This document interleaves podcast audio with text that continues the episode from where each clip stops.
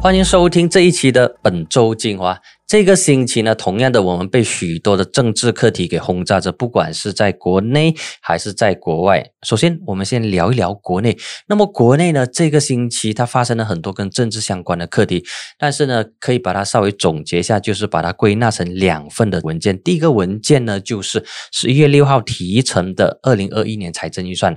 这一份财政预算案呢，是国盟政府是穆尤丁和我们的财政部长，马来西亚史上第一位不是政治人物担任的财政部长所提成的。因为我们现在的财长呢是银行家出身，他是属于 technocrat，就是技术官僚，他是登古扎弗罗。那么今年提成的明年的财政预算案呢，其实它重点围绕在三个：第一呢，就是疫情之下的。马来西亚，第二呢就是人民的福祉，第三呢就是如何。帮助企业拼经济、保就业。那么疫情之下呢，就有相关的针对疫情的拨款，比如说前线人员或者特别的一次性的红包（开关引号的红包）。那么还有其他的，比如说更多的钱让卫生部购买前线的器材等等。那么针对人民的呢，就是如何让人民口袋里面有更多的钱来花。政府制定的方式呢，就包括了让公积金局的会员能够把钱提出来，同时呢，降低公积金局。会员的缴纳率从十一八线降到九八线。另外一方面呢，各种各样减轻人民负担，给人民钱。所以这一份的财政预算案呢，是有很多的糖分，然后水分也相当多。这是第一个文件。那么第二个文件呢，就是从星期一开始就有很多的讨论，就是关于信任与支持协议 （CSA）。那么针对这一份的协议呢，其实朝野政党之间都没有共同的立场。在朝的就国盟政府说，诶，他们释放善意说其实可以谈，但是国盟政府内部的成员党对这一个 CSA 就有不同的看法。土团党呢，基本上他们是认同，但是国盟的另外一个成员党就是乌董，他们对此可能有不同的看法。那么在反对党、在野党、在西盟方面呢，他们提出了三个条件，但是国盟却没有正面的去回应这些课题。所以这一份看起来很重要的文件，因为如果签署了这一份协议，就意味着西盟呢在财政预算案的辩论跟表决的过程的时候呢，就不会为难国盟政府，就会支持让这份财政预算案通过。但是星期五了。财政预算案也已经提成了，但是西盟跟国盟还没有针对这一份支持与信任协议达成任何的协定，所以呢，他会告诉我们出现一个情况呢，就是西盟跟国盟之间可能在下个星期的财政预算案的辩论过程中会有暗战。那么这一个。信任与支持协议呢，其实是一个非常特殊的文件。重点呢，除了是让朝野双方能够坐下来合作之外，其实我们也可以参照其他国家的例子。这个信任与支持协议，它其实是英国西敏寺议会民主制度之下的其中一个文件。那么，其他非西敏寺国家呢？比如说。印尼、美国其实他们都有类似，就是当这个新的政府上来或者新的总统上台之后呢，他为了要促进国内的团结，所以呢，他会把对手纳入成为他自己本身的政府成员之一。最好的一个例子，最接近我们的例子呢，就是我们的邻国印尼。印尼总统 Jokowi 他在二零一。九年，他宣誓就任之后呢，他竟然委任他的对手跟他一起抢总统宝座的对手就是 Prabowo。Prabowo 他在二零一九年竞选总统，他输给了 Jokowi，也在二零一四年的时候同样竞选总统，同样的也是输给 Jokowi。一四年输，一九年输，但是在一九年输了之后，Jokowi 委任他为国防部长。这一个呢，就是组织对手团队的其中一个最好的一个例子。那么，在美国呢，就有奥巴马。奥巴马在二零零八年首次竞选总统的时候呢，他曾经告诉媒体说，他要组建一个包括对手在内的团队。那么，他确实做到了。他在他的团队当中呢，他委任跟他一起竞争的人。来成为他的助手。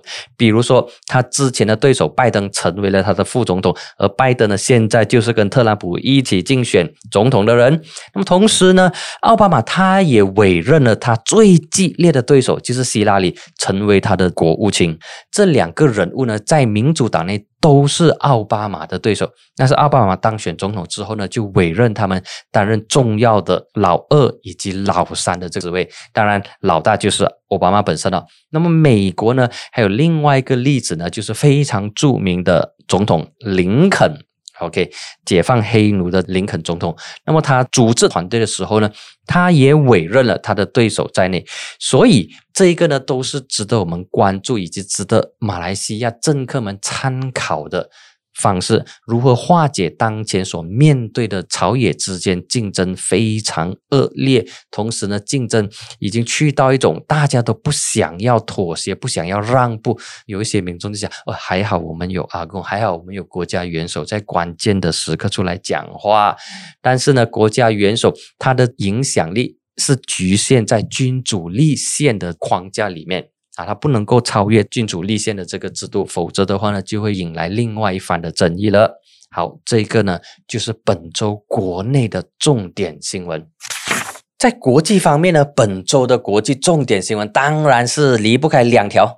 第一条呢，就是美国总统选举的这个成绩。那么十一月三日是全球都关注的。总统大选投票日来到今天录音六号的时候呢，开票结果依然是不明朗。那么在各大关键的摇摆州呢，还在计票当中。而特朗普他声称有选举舞弊，但是普遍的看法都认为说他的说法呢是没有根据的，因为他过去讲话，他过去待人处事的方式，让许多人对他是没有信心的。虽然现在数以千万计的这个选票还在点算当中，但是特朗普他宣称说他要到最高法院提出诉讼，法律的大战呢似乎是箭在弦上。不得不发，或者对特朗普来说，他已经发了这一支箭。那么目前，特朗普阵营在多个关键州属已经启动了这个司法的诉讼，理由呢就包括选票造假、点票的观察员呢未被允许观察等等。总之，他提出来的理由是他能够想到的，或者是我们想不到他能够想到的，他都一一的提出来。不过呢，他也在一些州属碰钉子了。那么在另外一方面呢，美国国会改选的这一个成绩呢也开始出来了。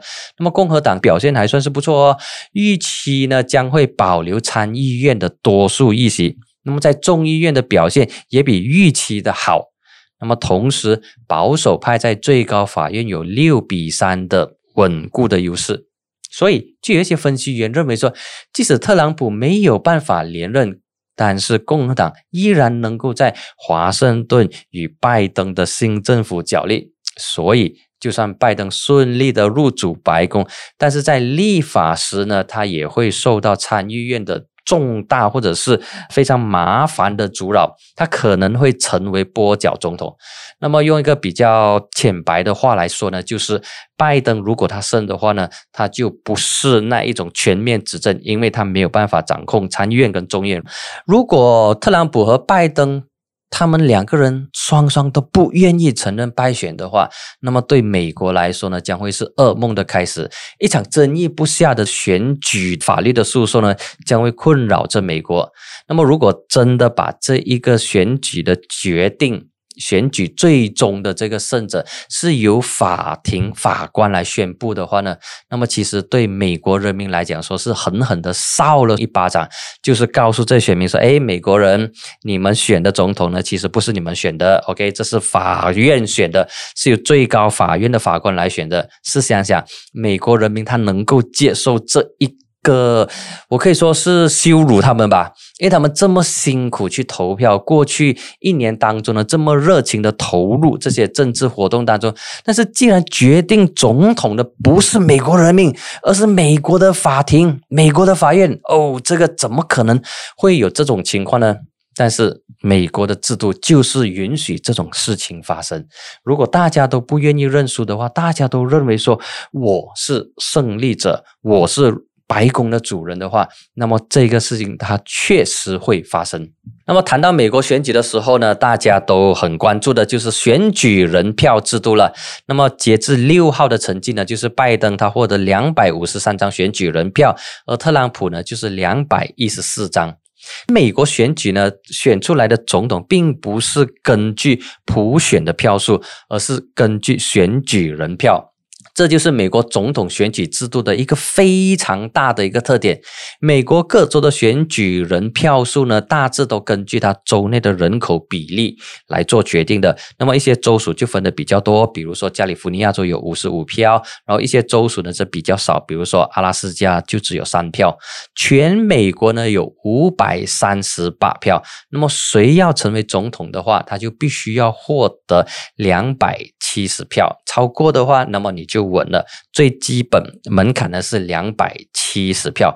那么现在截至六号呢，白宫的宝座花落谁家，就看最后的几个州属，比如说 Arizona 有十票，然后 North Carolina 十五票，Nevada 六票，Georgia。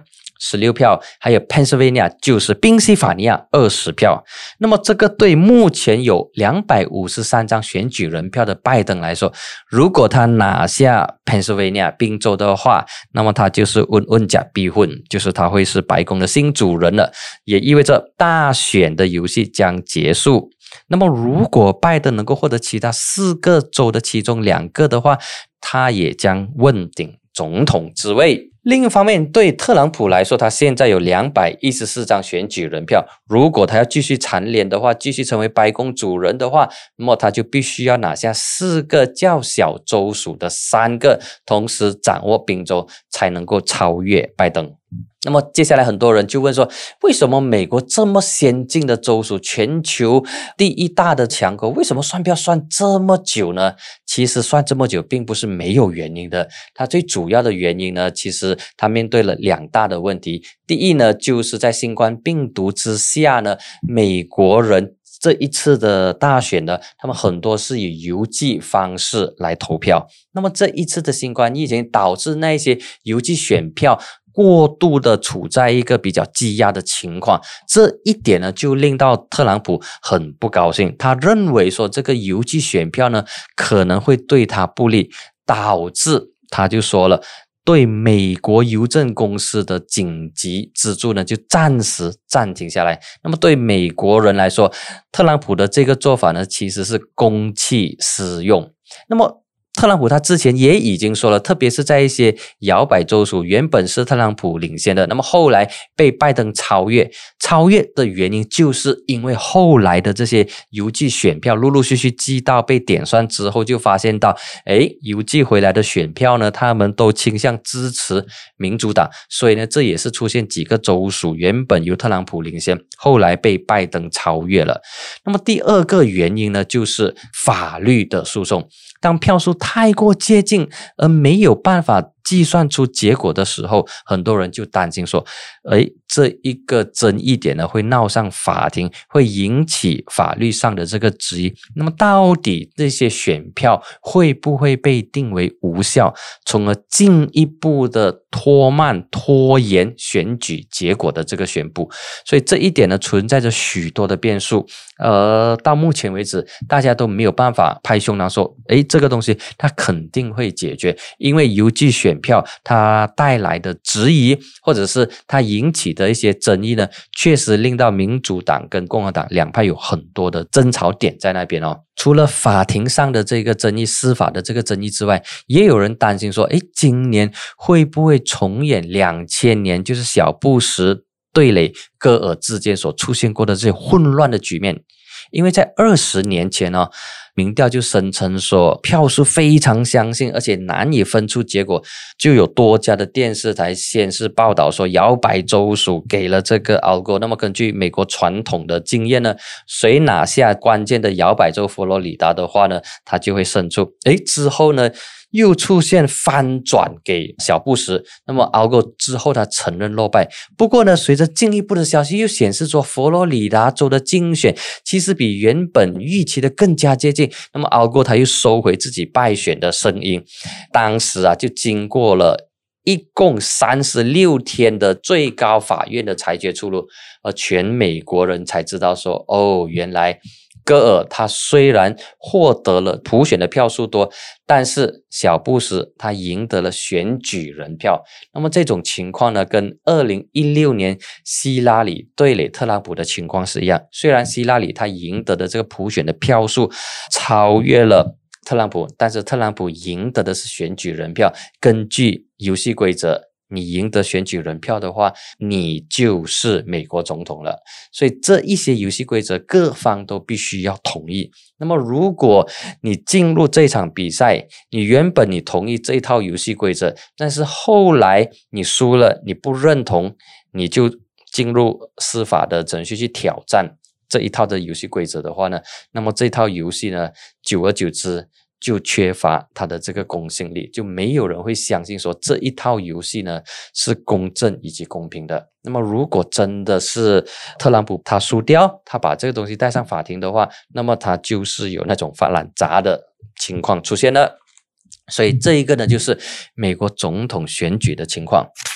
那么还有另外一则呢，就是全球最大的 IPO 蚂蚁上市前两天被莫名其妙的喊停。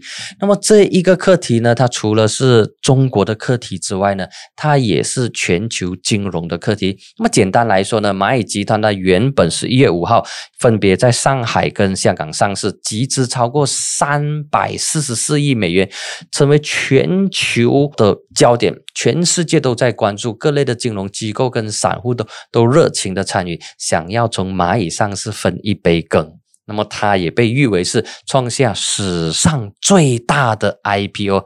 但是在十一月二日，突然之间就传出说，中国四大监管机构的管理局共同约谈蚂蚁集团的实际掌控人马云，还有他的董事长景贤东，还有总裁胡晓明。诶，这个消息传出来之后呢，整个上市计划就。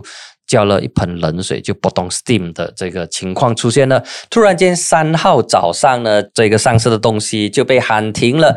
哦，那么大家就很关注，说为什么会出现这种情况呢？那么简单来说呢，就是这些监管单位认为必须要有另外一套新的规范。那么其实这个东西简单来说呢，就是中国的政府监管单位呢认为说蚂蚁企业的模式呢对中国的。金融管理它带来了一定程度的风险，那么这个跟蚂蚁金服它的这个业务是有关系的，因为蚂蚁旗下开展的这些网上借贷的业务，比如说花呗跟这个借呗这两家子公司的营业的模式呢，其实是很技巧、很巧妙的避开了当局的监管。那么这一个避开监管的方式，可以说是走漏洞的方式呢，就令到中国当局是非常的关注，也高度的留意。说如果这个洞没有去填补的话，它接下来可能会引发另外一连串的东西。那么谈到这里的时候呢，就必须要提一提，因为有一些分析人士他就注意到说。在这个蚂蚁被暂停上市的事情发生之前呢，其实，在十月上海外滩金融峰会上，跟马云的发言其实是有一点点的关系。他们就把这两件事情挂钩，然后认为说，在那一场的这个论坛上呢。中国国家副主席王岐山他就有说，新业态层出不穷，提高效率带来便利的同时呢，也使到金融风险不断的扩大。所以中国要守住不发生系统性金融风险的底线。之后，马云在他自己的演讲的时候呢，他就说：“哎，没有所谓的系统性金融风险，因为中国。”金融基本上是没有系统的，他还表示说必须改掉金融的那种过时的那种当补的思想，还批评说降低金融风险的巴塞尔协议呢是老人的俱乐部，是跟不上时代的。那么他这一番的谈话呢？跟后来蚂蚁金服被暂停上市呢，就有联想了，就认为说，其实中国政府已经出招了，认为这一个东西必须要很好的去监管。那么同时，一些评论也认为说，中国。政府一向来都是对外力挺本国的公司，但同时呢，也要求中国的公司必须要受到监督。而当政府觉得马云管理的金融帝国开始出现失控的情况的时候呢，那么政府的姿态就要进来了，告诉这些 player，你们要知道谁真正是说话算数的人。所以这一点呢，是展现。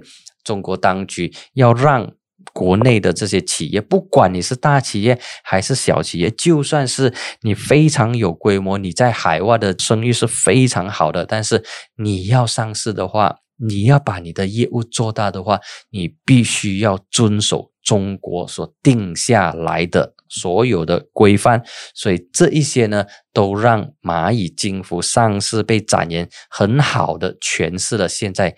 中国政府所采取的一连串的这个行动了。谢谢收听，我会继续的跟你关注国内以及国际的大新闻，一些你值得留意、你不应该错过的好新闻。